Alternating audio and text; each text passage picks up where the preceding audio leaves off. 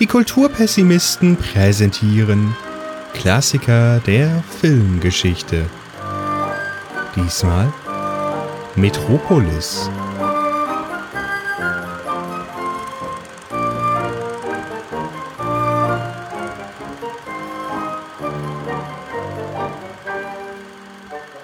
Ja, wir haben uns Metropolis angeschaut, den ältesten Film, den wir bisher haben, hatten, nämlich aus dem Jahre 1927. Ein Film von Fritz Lang, ein deutscher Film und wie schon der Glanzwurst ganz richtig im Chat äh, angemerkt hatte, der erste ähm, Spielfilm lange Sci-Fi-Film. Mhm. Ähm, ich würde jetzt erstmal kurz, wie immer. Also ja. als ganz, ganz zum Anfang würde ich mich vielleicht erstmal noch bei den Leuten äh, mal wieder bedanken, die uns äh, den Quatsch immer einbrocken, äh, die uns den Film nämlich vorgeschlagen haben. Ähm, das war, glaube ich, zum Achso, ja, ich bin die, die, die Dani und irgendwie von nee, irgendjemand ich kommt das. von der Dani gehört. Okay, dann hat das die Dani eiskalt durchgesetzt beim Podstock und äh, wir haben uns den Film jetzt alle angeguckt. Genau. Mhm. Ähm, ist halt ähm, doch nochmal eine andere Spielart von Film, als wir bisher hatten. Bisher hatten wir immer quasi Tonfilme und das ist jetzt der erste Stummfilm. Total. Ja. Ähm, ich würde gerne erstmal kurz was zum Inhalt sagen. Äh, wir haben ja immer so eine kleine Inhaltszusammenfassung oder ich werde die jetzt vortragen ein wenig, damit wir nochmal uns den Film vor Augen führen können. Ähm, und in Metropolis geht es um äh, die namensgebende Stadt, in der die Arbeiter ganz unten leben und äh, die Söhne und die Herrscher der Stadt ganz oben und in der Mitte sind die Maschinen. Und diese Stadt ist in zwei Klassen aufgeteilt.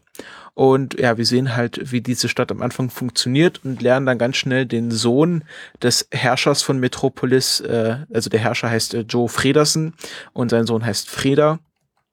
Und der ist halt, äh, ja, so ein Jüngling, der halt den Tag mit Sport und äh, Tollereien verbringt, bis er dann äh, die Maria kennenlernt, eine Arbeiterin, die in der Unterstadt lebt und mit einer Gruppe Kindern sich in diesen paradiesischen Garten schleicht, in dem die Reichen und Schönen ihre Zeit verbringen.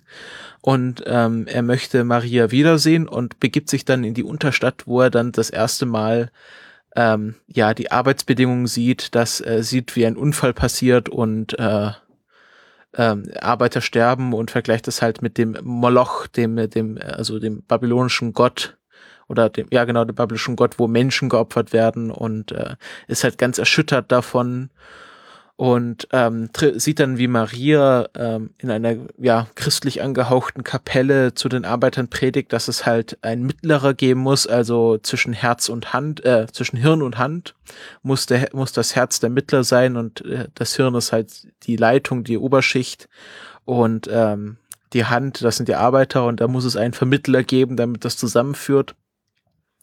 Und sie sieht dann in Frieda diesen Mittlerer aber sein Vater beobachtet ihn und gibt dem äh, Erfinder Rotwang den Auftrag, ähm, äh, die Mensch-Maschine äh, dem Anglitz von Maria anzugleichen. Also er hat eine, ein, einen Roboter gebaut und äh, den soll er jetzt wie Maria aussehen lassen, damit sie Zwietracht sieht und äh, diese Pläne dieses Mittler äh, Messias zerstört. Ja, und äh, ja, sie wird dann gefangen genommen und es gibt dann diese Maschinen-Maria, die Zwietracht sät und ähm, es, am Schluss kommt es halt dazu, dass äh, die Arbeiterstadt geflutet wird, die Herzmaschine, also der Kern der Maschinenstadt zerstört wird und am Schluss vermittelt dann halt, äh, wie, wie vor, vorausgesagt, Freda zwischen den Arbeitern und den Herrschern und es kommt halt zu einem Bündnis und damit endet der Film. Ja, was ich noch wichtig finde fürs Verständnis ist, dass, dass, dass der Sohn ja damit nicht ganz so zufrieden ist, wie das in, in der Stadt seines Vaters so läuft. Und der Vater will aber halt nicht, dass sich der Sohn einmischt und, und schickt dann einen, Spür, äh, ja, einen Überwachungshund los, der jeden Schritt von seinem Sohn überwachen soll und so weiter. Und ja, dann, dann schaukelt sich das halt so ein bisschen hoch. Ja, schon, der heißt schon, Film auch nur Der Schmale. Äh, da war aber schon in diesem ganzen Film eine ganze Menge Gesellschaftskritik drin, ne? So äh, Kapitalismuskritik und äh, überhaupt so generell äh, Industrialisierung ja. und äh, äh, Utopie versus Dystopie und also mein lieber Herr Gesangsverein, also das hätte ich an der Stelle bei dem Film nicht erwartet. Ich hatte ihn vorher noch nicht gesehen gehabt. Ähm, und ja, also erstmal vielleicht zur Info. Wir haben die m, aktuell, glaube ich, vollständigste Version gesehen, die ungefähr zweieinhalb Stunden geht. Das ist die, ja, äh, ist ganz interessant, wie es, also es ist so, dass, ähm, also ich habe ich hab dazu noch eine Dokumentation gesehen, äh, Reise nach Metropolis heißt sie, die wurde zeitgleich mit der, mit der Veröffentlichung dieser kompletten Version von Arte gezeigt und da wird halt erklärt, dass äh, die UFA ähm, einen Vertrag mit äh, Universal, also der amerikanischen Filmgesellschaft, geschlossen hat, äh, dass sie ähm, so und so viel, also dass äh, Universal, glaube ich, so und so viel Sendezeit in den Kinos der UFA bekommt und dafür übernimmt äh, Universal zehn Filme äh, von der UFA pro Jahr und darunter war halt auch Metropolis. Und da wurde schon vor Veröffentlichung in Deutschland ähm, wurden, äh, wurde Metropolis nach Amerika gebracht und auf eine Zwei-Stunden-Version gekürzt für das amerikanische Kino.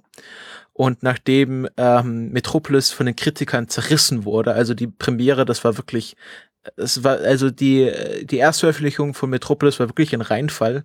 Es haben knapp 150.000 Menschen, Menschen den Film überhaupt gesehen zu der Zeit. Ähm, es äh, es gibt noch ein paar sehr negative Kritiken, wo ich gleich noch eine vorlesen werde von. Und man hat dann auch für den deutschen Markt diesen Film nach dem amerikanischen Vorbild auf zwei Stunden gekürzt und hat äh, die gekürzten Stellen auch vernichtet, weil ähm, damals der Film auf hochentzündlichem Zellulosenitrat ähm, gedruckt war und wer äh, Inglourious Bastards gesehen hat, der weiß, dass Zellulosenitrat extrem brandgefährlich ist und man das, wenn man es nicht braucht, nicht irgendwie rumlegen haben will. Und ähm, ja, und dann ist es halt, glaube ich, 2008 in Buenos Aires in einem Filmarchiv wieder aufgetaucht. Ähm, das war ganz lustig, weil dann meinte irgendwie, äh, also sie haben dann irgendwie dieses Archiv irgendwie ausgerümpelt und dann meinte, ah, hier Metropolis, ah, ich weiß auch, der geht schon lange, zweieinhalb Stunden. Und dann meinte der andere, Moment mal, also die aktuelle Version sollte nur zwei Stunden gehen. Wie kann denn deine Version zweieinhalb Stunden gehen? Und dann haben sie halt entdeckt, dass da noch diese fehlende halbe Stunde von Metropolis liegt. Und äh, die Monau Stiftung, die schon 2001 eine restaurierte Fassung herausgebracht hatte, hat dann 2010 auf der Berni Berninale ähm, die ja jetzt so nahezu komplette Fassung des Filmes herausgebracht. Es fehlen immer noch ein paar Szenen, zum Beispiel die Szene mit dem Mönch in der Kirche.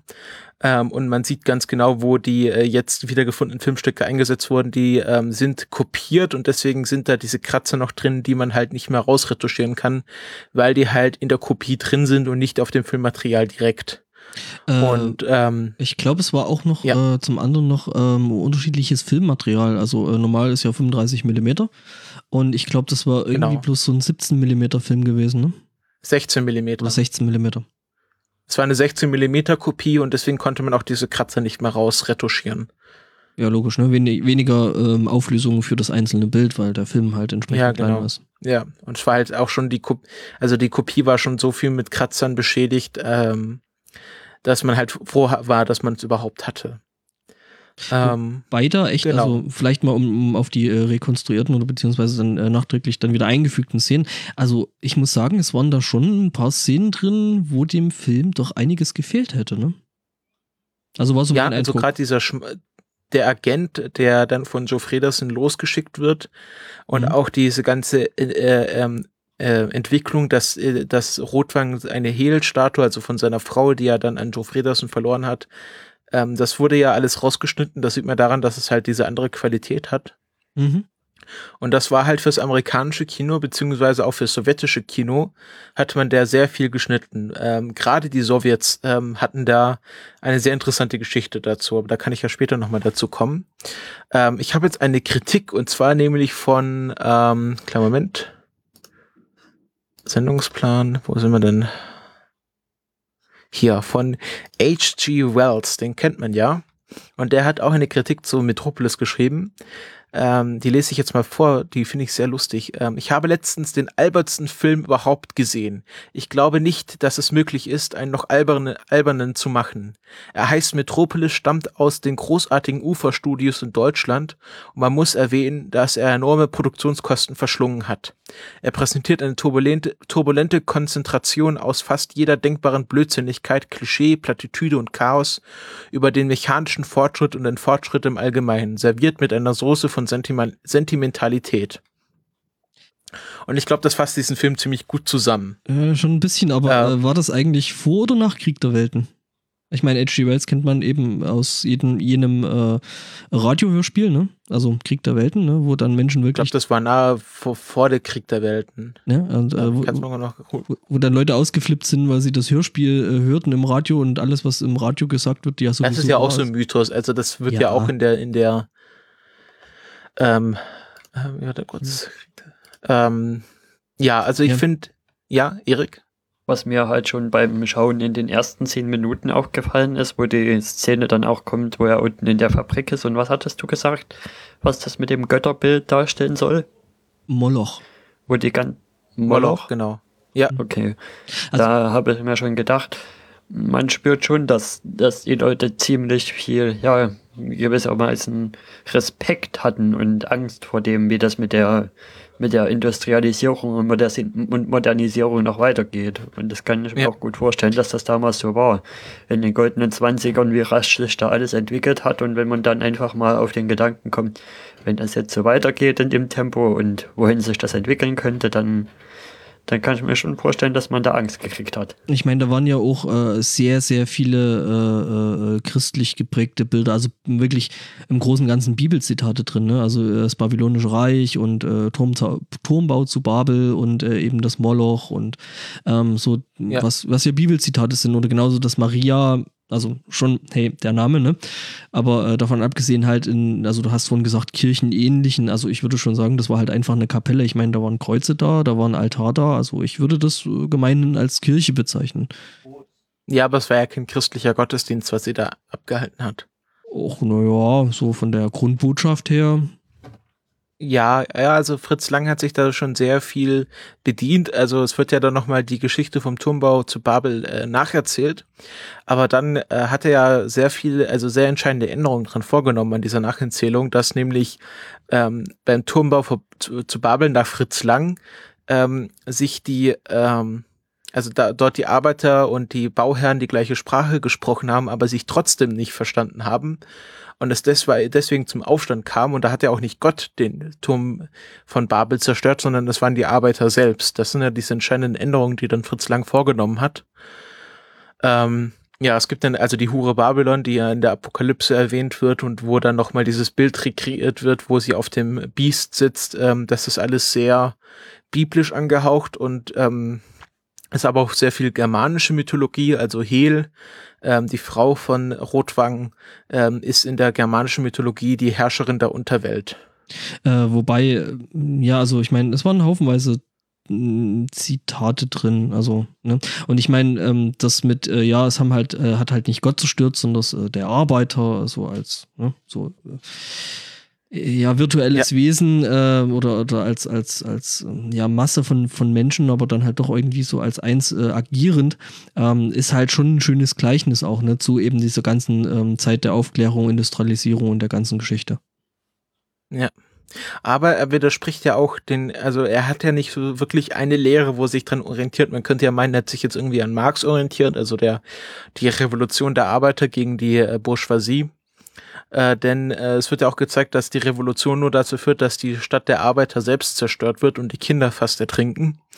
Ähm, und ähm, er widerspricht ja auch, äh, also widerspricht äh, sowohl der Lehre des Kapitalismus, äh, also man kann sich ja mal irgendwie Bilder von der irgendwie Krupp, Krupp-Schmieden anschauen, das ist schon sehr ähnlich, aber auch widerspricht er den Lehren des Kommunismus, die ja gerade zur Weimarer Republik sehr stark im Widerstreit standen.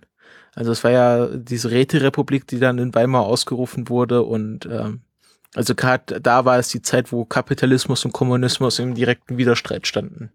Äh, Was mir auf alle Fälle aufgefallen ist, ist, dass ich kann mich an keinen anderen Film erinnern, wo das oben und unten so klar ist, also, also so extrem abgebildet ist mit der, mit der Stadt oben, wo die Reichen leben und quasi auf Kosten der Leute, die unten in den Schächten, ja, die ihre Stadt wirklich unter, im Untergrund haben und da arbeiten und das geht ja direkt schon mit dem Bild los, mit dem Aufzugsschächten, wo die dann reinmarschieren und rauskommen und das ist schon alles sehr bedrückend. Ja, und es ist auch äh, interessant, wie sehr sich das schon an ein KZ erinnert und das bevor es überhaupt KZs gab. Also diese Rampen und auch dieses Moloch-Bild, wo die Menschen einfach in das Feuer geworfen werden. Ähm, es gibt dann irgendwie die Überlieferung, dass irgendwie ein KZ-Häftling, nachdem er die Rampe vom Zug verlässt und dieses KZ sieht, äh, und so, dann sagt er halt zu seinem Nebenhäftling, äh, hast du schon mal Metropolis gesehen, weil er sich an diesen Film erinnert fühlt. Und äh, es ist schon sehr viel, man könnte schon fast sagen, Vorausahnung in diesem Film, was in Deutschland noch passieren, passieren wird.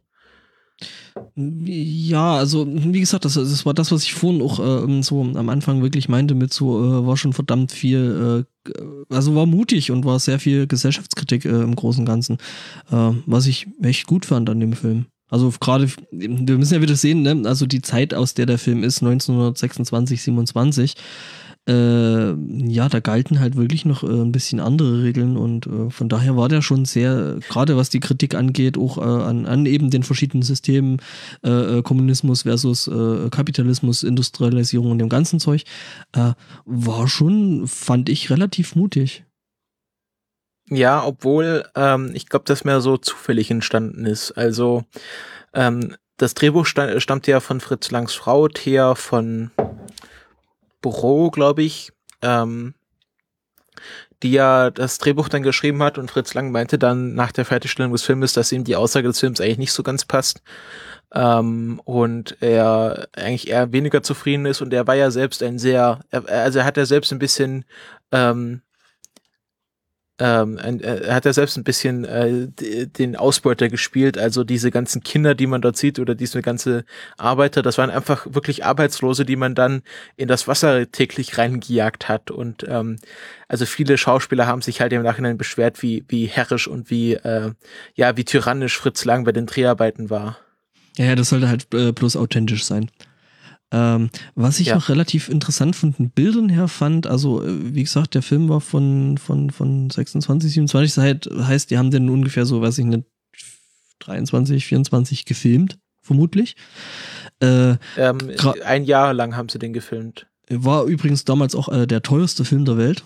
Ähm, ja, ich glaube 5, Millionen Reichsmark. Mhm. Sowas. Was ich relativ interessant fand, war, ähm, dass gerade in den äh, Eröffnungssequenzen äh, im, im Club der Brüder, äh, das war halt schon wirklich vo volle Kanne diese äh, Riefenstahl-Ästhetik oder diese, diese Riefenstahl-Pathos, mhm. Äh, den dann eben Leni Riefenstahl als Filmemacherin dann äh, im Dritten Reich dann so etabliert hat. Äh, ja, ja, ja also Triumph des Willens äh, sieht man da schon auch drin. Mhm, genauso so, als die da so diese, diesen Lauf haben und äh, gestählte junge Männer, die um die Wette laufen und äh, sich von ihren Freunden anfeuern lassen.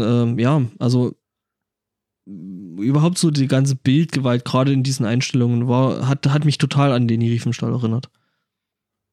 Ja, also äh, Fritz Lang hat sich da auch sehr viel von äh, zeitgenössischer Architektur inspirieren lassen.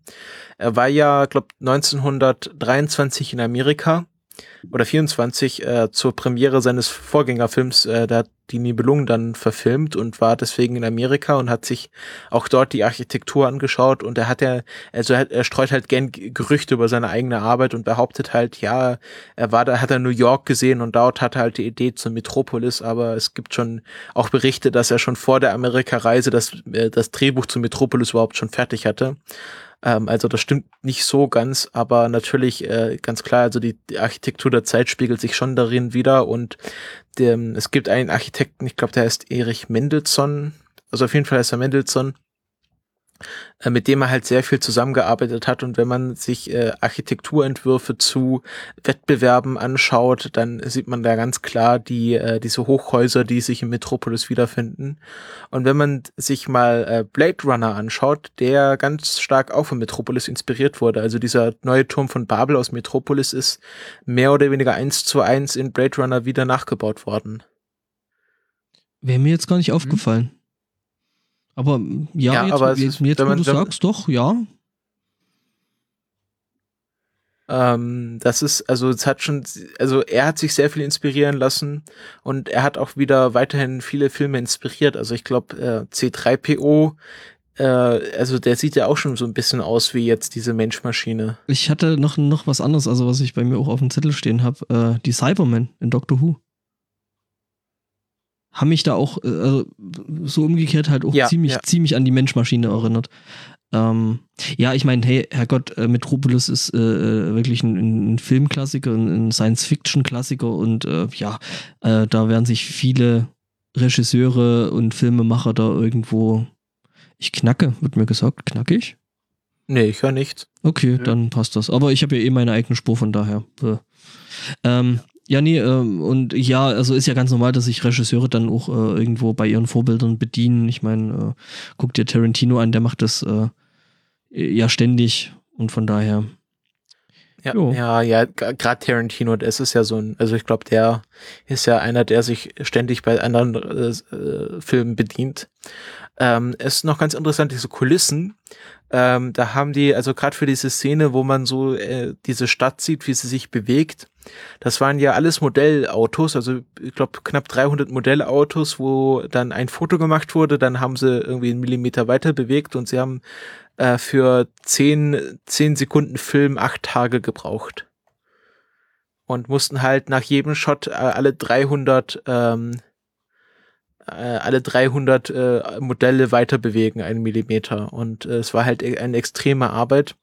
Und damit, damit wir jetzt auch ein bisschen auf den äh, Chat eingehen, der Glanzwurst meint, dass die Originale von Metropolis gar nicht mehr existieren. Das ist so eine Sache mit den Originalen, weil ähm, es zeitweise so war, dass mehrere Negative gleichzeitig belichtet wurden. Ähm, also es gibt, es gab dann verschiedene Versionen von Metropolis, die von verschiedenen Kameras aufgenommen wurden ähm, damit man halt äh, ja das, das sicher hat. Also es, entweder man konnte mit einer Kamera mehrere Negative belichten oder man hat einfach mehrere Einstellungen gemacht und hatte dann halt für, für verschiedene Versionen verschiedene ähm, äh, äh, Takes.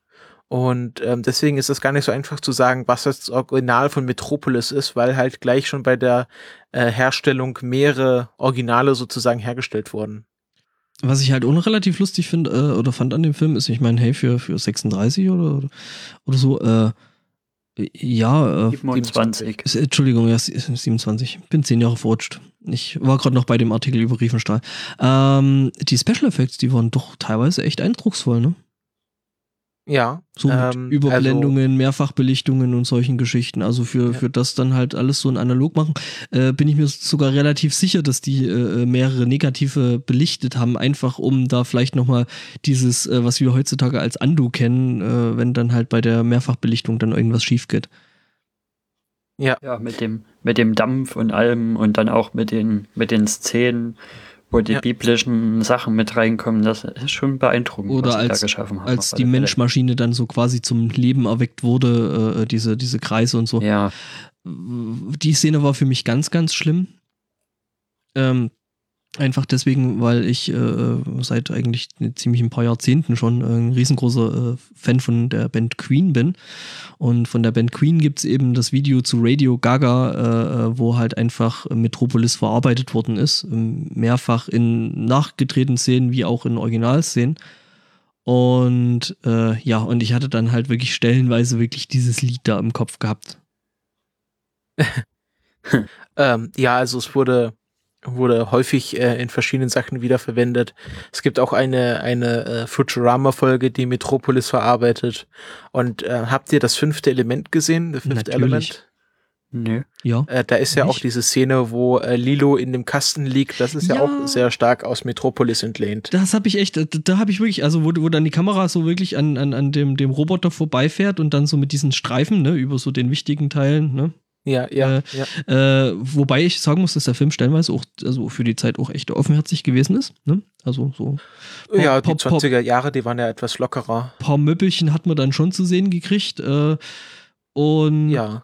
Ja, und, und da fährt dann halt so die Kamera eben an diesem ähm, Alkoven, wo dann eben der Roboter drin liegt, vorbei und ähm, diese Streifen und so. Und das ist eigentlich, glaube ich, als, als äh, Einstellung doch ziemlich genauso in das fünfte Element drin. Auch der Anzug von Lilo dann ähm, ist im Prinzip dem ja. noch empfunden. Ja. Ähm, Genau, es hat sehr viele Sa andere Sachen inspiriert. Ähm, zu den Dreharbeiten, man hat eigens dafür eine neue Halle gebaut äh, auf dem Ufergelände in Babelsberg. die heute immer noch benutzt wird. Also da wird so Sachen wie Inglourious Bastards und Cloud Atlas wurden in der gleichen Halle gedreht, wie die für Metropolis gebaut wurde. Das muss doch für Tarantino und, der äh, totale Porno gewesen sein, oder so. Boah, hier ist Metropolis. Ja, das äh, ist halt, das ist halt irgendwie immer noch die Haupthalle in, in den Babelsberg Filmstudios. Und ähm, für den Dampf hat man dann auch echte Lokomotiven irgendwie gehabt, die dann draußen standen und der Dampf wurde halt dann reingeleitet ins Studio rein. Hatte irgendwie 3000 Komparsen, die dann durchs, auch am Schluss halt durchs Wasser gescheucht wurden. Ähm, das waren halt noch richtige Massenproduktionen. Mhm. Ja, also ähm, hatte man ja früher schon, ähm, also was heißt früher, also später eigentlich danach, äh, dann noch hier bei so, so um äh, äh, so, solchen epischen Sachen wie, weiß ich nicht, hier Ben Hur und solche Sachen, wo du dann halt echt extrem riesengroße Massenszenen hattest. Was äh, diese, ja. diese, diese Kino-Epen dann später gewesen sind. Ähm, was ich noch relativ. Macht heute gar nicht mehr. Ja, ja, heutzutage hat man dafür CGI und lässt dann halt äh, 100.000 äh, äh computeranimierte CGI-Orks durch die Gegend laufen. Ähm, was ich noch relativ, ich weiß nicht, äh, weiß das einer von euch, also das Dystopische, das war das damals schon so en vogue? Weil ich meine, es war ja schon eine relativ klare Dystopie dann am Ende, ne? Also du hast erst gesehen, ja, ja, alles toll und alles shiny. Ja, und wenn du war ja Happy End. Bis, ja, aber wenn du ein bisschen am Lack kratzt, dann unten drunter sieht es halt doch irgendwie ziemlich scheiße aus, so unterdrückte äh, Arbeiterschaft und bla und bla. Äh, war das damals so in oder äh, war das was Besonderes? Ich glaube, also ich glaube, Dystopie und Utopie, das gab schon immer. Also ich glaube, schon seit der Antike gibt's äh, Dystopie und Utopieentwürfe. Also ich glaube nichts, ich glaube nicht, dass das irgendwie sich jetzt Fritz Lang oder seine Frau ausgedacht hätte. Also so mehr im Filmischen dann auch. Hm. Das wäre so ich glaube, ja, Frage. dass das vielleicht nochmal durch, durch die ganze Sci-Fi-Bewegung nochmal ein neues Hoch erlebt hat, aber das gab es schon davor. Ja, also äh, wenn man sich überlegt, also ich glaube, also also ich habe jetzt nochmal nachgeschaut, Krieg der Welten äh, wurde als Roman 19, 1898 veröffentlicht von Gottlieb August Crevel äh, und das Hörspiel stammt von 1938. Also kurz nach Metropolis. Und ja, zehn Jahre später, äh, zwölf Jahre später. Ähm, ich bin schon wieder zehn Jahre. Aber Entschuldigung. Äh, ähm, also ich glaube, äh, Dystopien, also auch hier die Zeitmaschine äh, stammt ja auch äh, von Orson Welles, äh, stammt, stammt ja auch. Ich verwechsel immer äh, H.G. Wells und Orson Welles. Wer ist der Autor und wer ist der Filmemacher? Ich glaube, Orson Welles hat die Bücher geschrieben. Ich glaube 1984. Ja. Oder auf jeden Fall die Zeitmaschine stammt ja auch noch aus dem aus dem 19. Jahrhundert. Also Dystopien gab es schon immer. Ah, genau. Orson Welles ist der Filmemacher und H.G. Wells hat, was hat der dann gemacht? Nur dieses Radioschauspiel.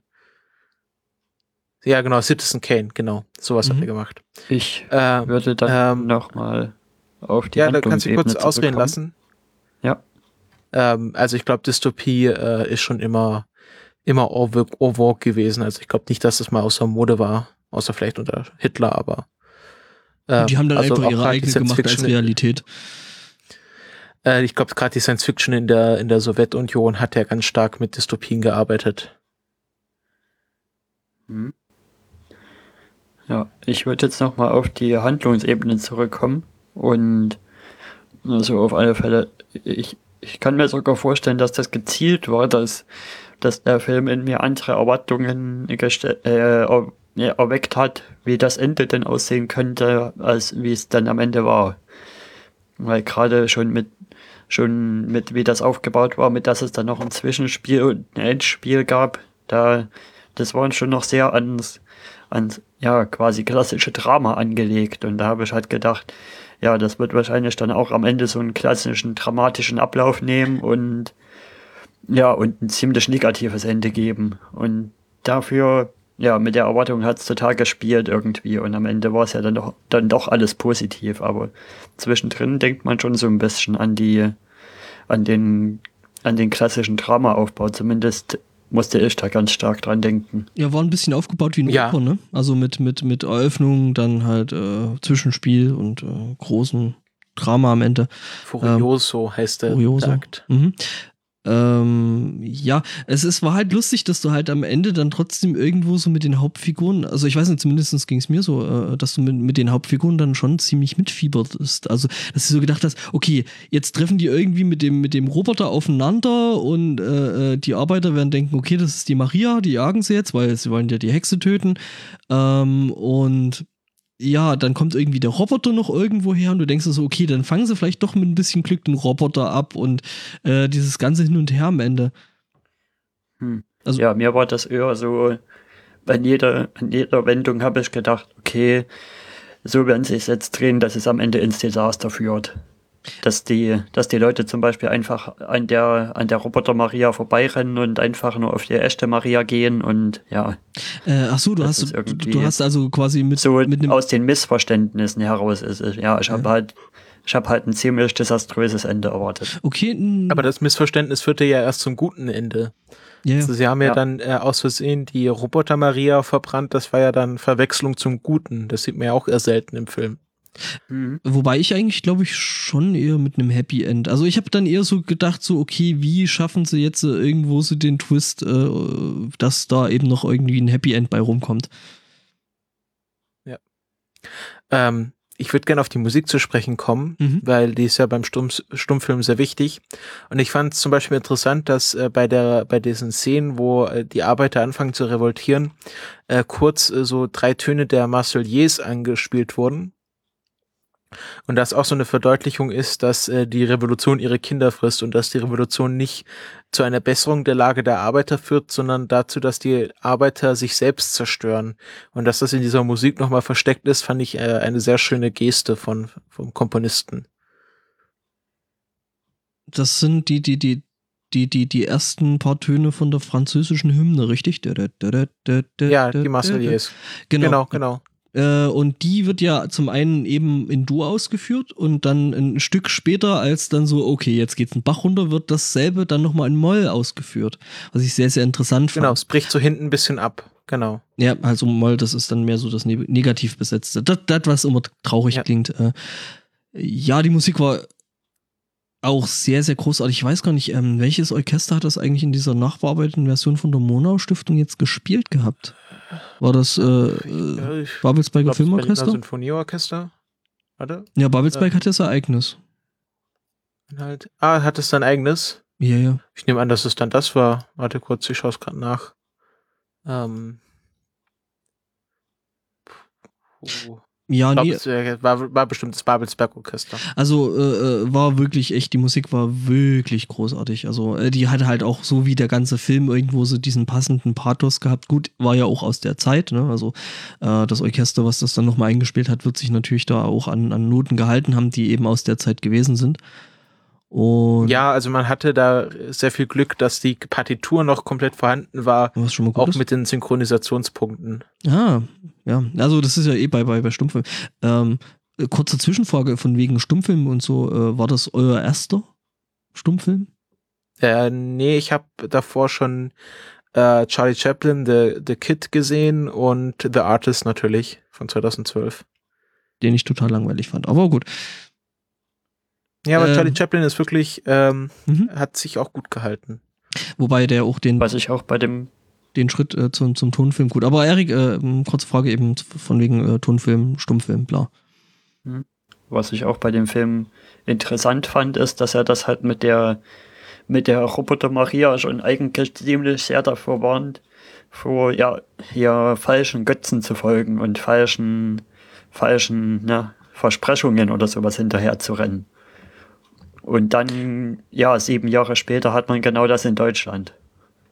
Beantwortet Weil nicht ja, meine schon Frage. ein bisschen eher ja. die ganze Entwicklung um Hitler ringsrum und quasi, man hätte sich eigentlich schon von dem Film warnen können lassen können und na, dass, das dass war halt, Entwicklung halt schlecht ist das, das ist aber dieses, äh, dieses, was da mit der Roboter Maria passiert, das ist ja ganz klar eins zu eins aus der Bibel rausgenommen. Also, dass die Hure Babylon dann äh, die, die Menschheit verführt, mit, mit, also das ist ja, also ist ja, hat sich ja auch nicht Fritz Lang ausgedacht. Das ist ja ganz klar eine biblische Anspielung.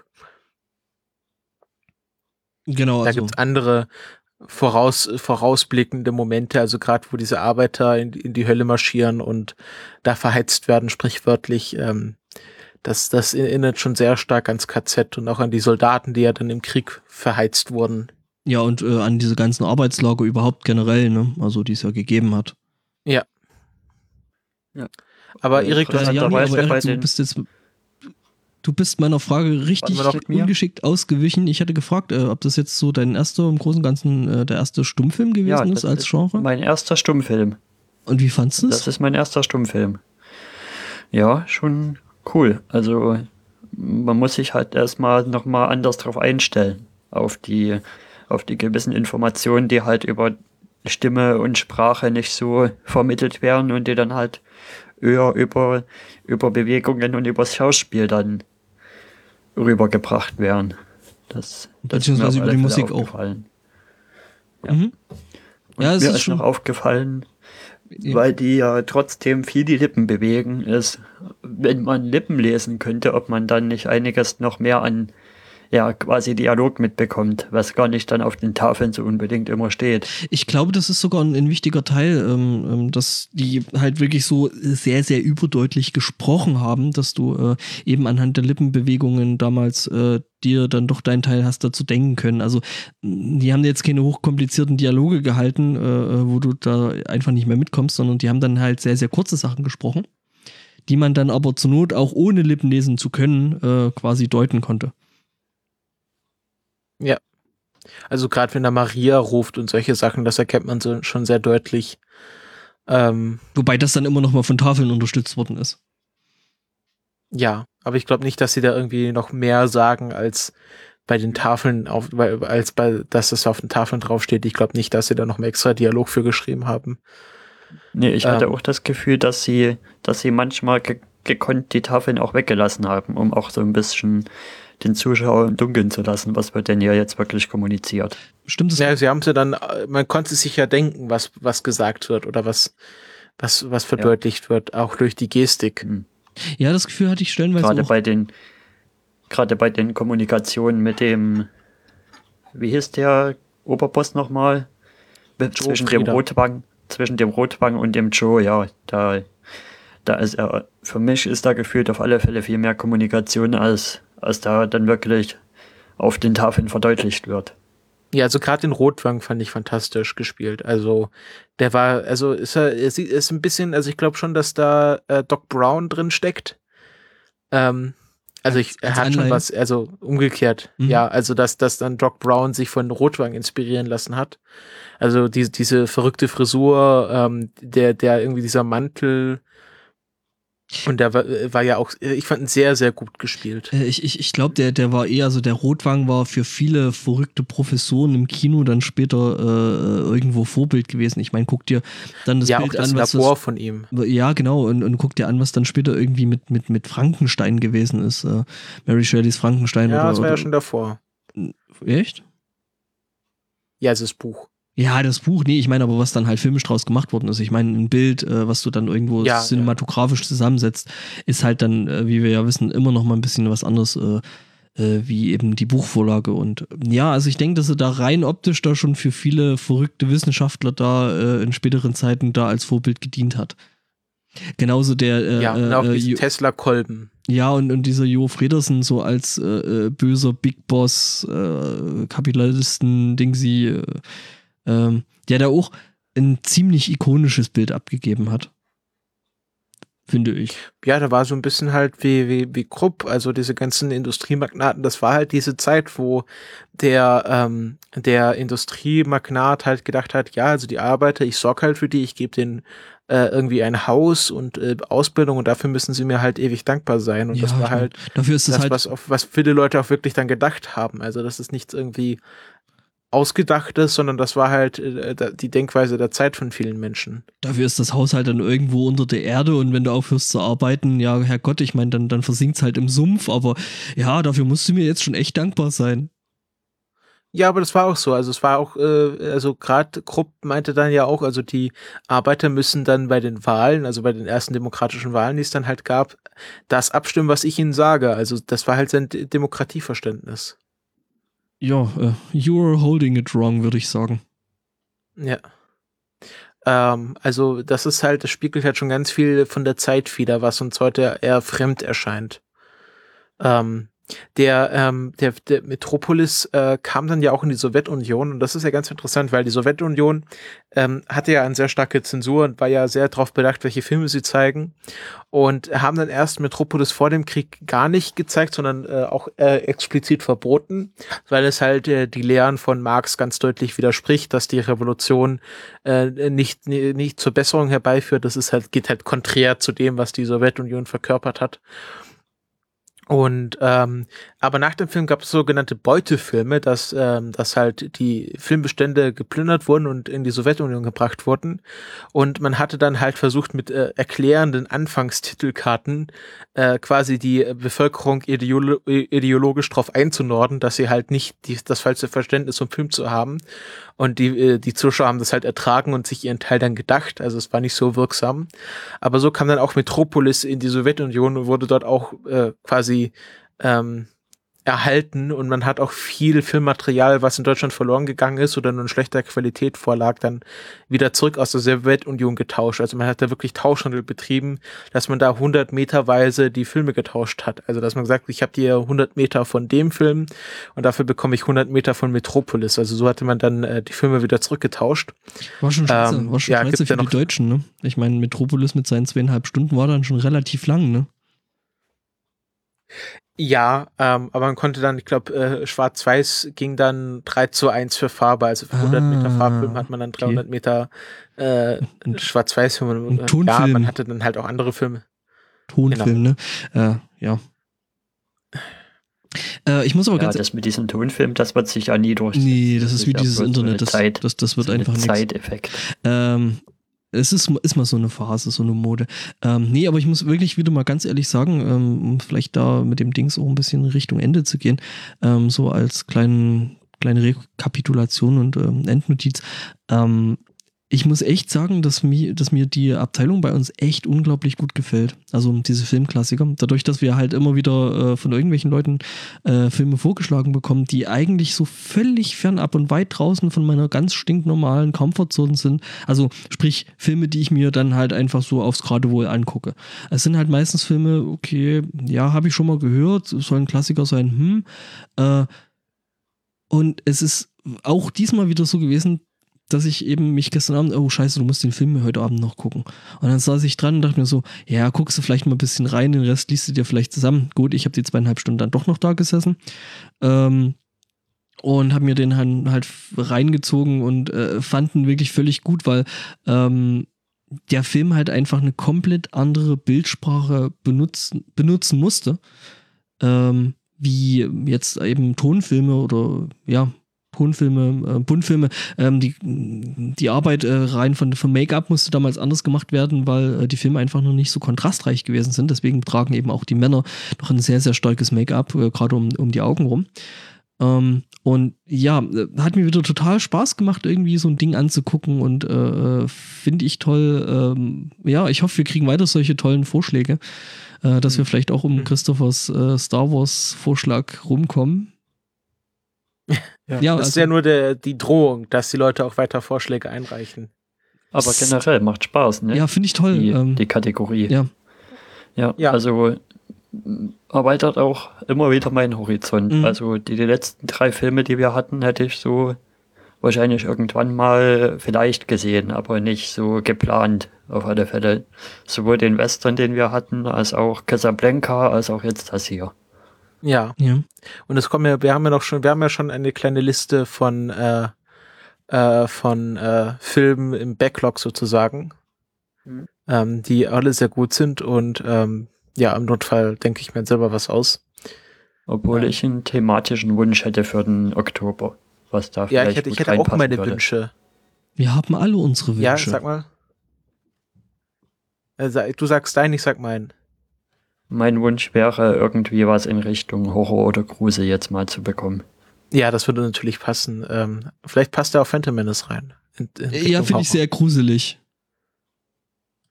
Ähm, ähm, ich habe ich hab neulich äh, Jagd auf Roter Oktober gesehen. Okay, wie fandst du?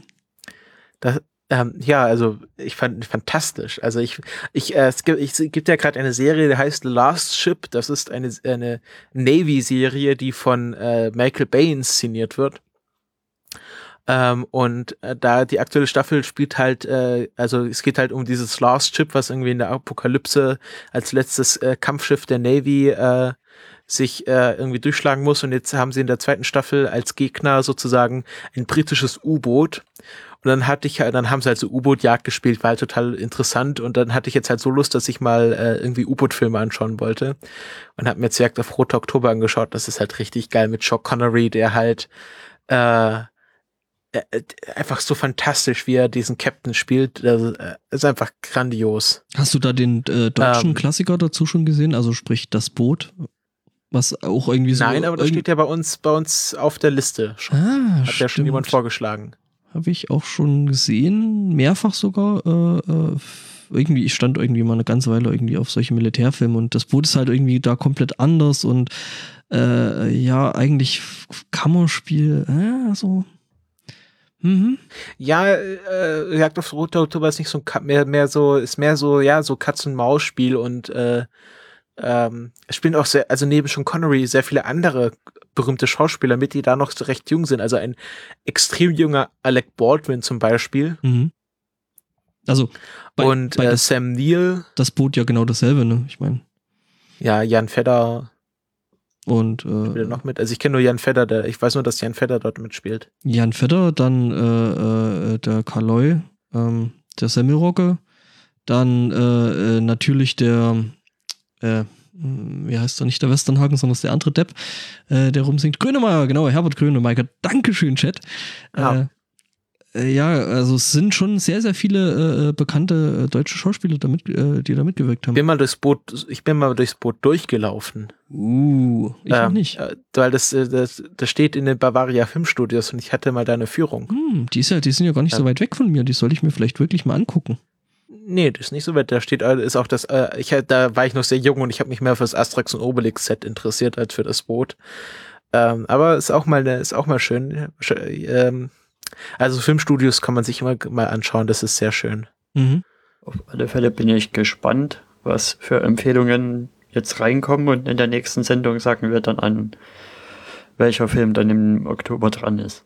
Mhm. Oder genau. natürlich, ihr könnt auch die Pledge einlösen und Aha. uns den Film quasi vorkonnoissieren.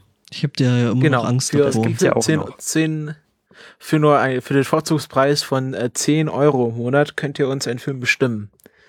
Wie lange muss man das Abo dann eigentlich abschließen? Muss man das bloß einen Monat machen oder? Tausend Jahre. Tausend Jahre. Also wer, wer, wer, wer, wer schlau ist, der löst es halt kurz, kurz davor ab und beendet das halt wieder, bevor, bevor das Geld abgezogen wird. Wer jetzt ganz kostengünstig das machen will. Psst.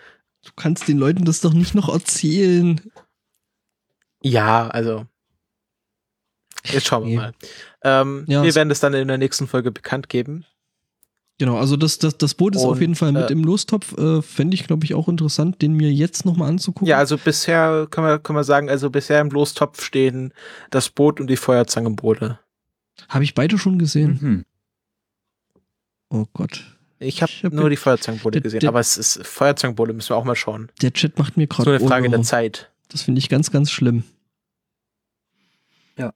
Ich frage mich ja, wann uns der erste Kubrick ins Nest gelegt wird. Warum? Warum hast du solche Doktor, Also den ersten Kubrick, den bitte. Warum hast du solche der Angst? Der Kubrick, den wir schauen werden, ist aber Dr. Strangelove. Ja, unbedingt. Der ist toll. Äh, ich weiß nicht, warum du solche Angst vor Kubrick-Filmen hast. Den habe ich ja auch sogar schon gesehen. Ähm, ja, eben.